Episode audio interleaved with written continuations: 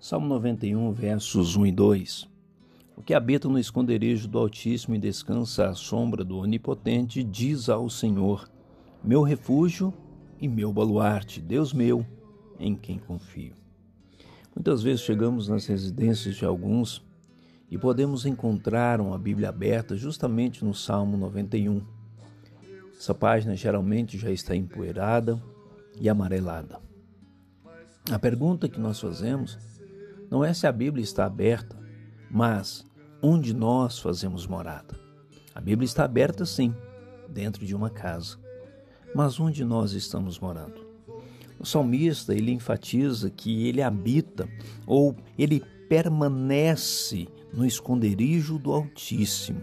E naquele esconderijo ele pode encontrar descanso. Descanso porque ele está permanecendo naquele lugar. E aí, ele pode adorar, proclamar, externar, ao dizer ao Senhor que Ele é o seu refúgio. Deus é abrigo do temporal, Ele é abrigo do perigo.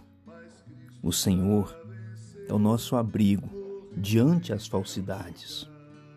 Então, o salmista pode se sentir perfeitamente em seu baluarte, no lugar seguro, em uma fortaleza, e assim confiar constantemente no seu Deus.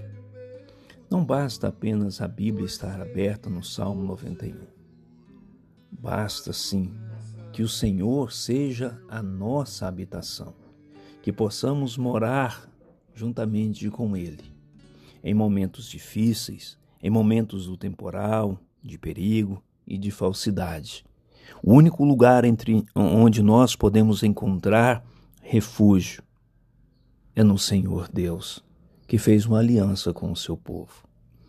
Não basta a Bíblia estar aberta. Deve você habitar com o Senhor.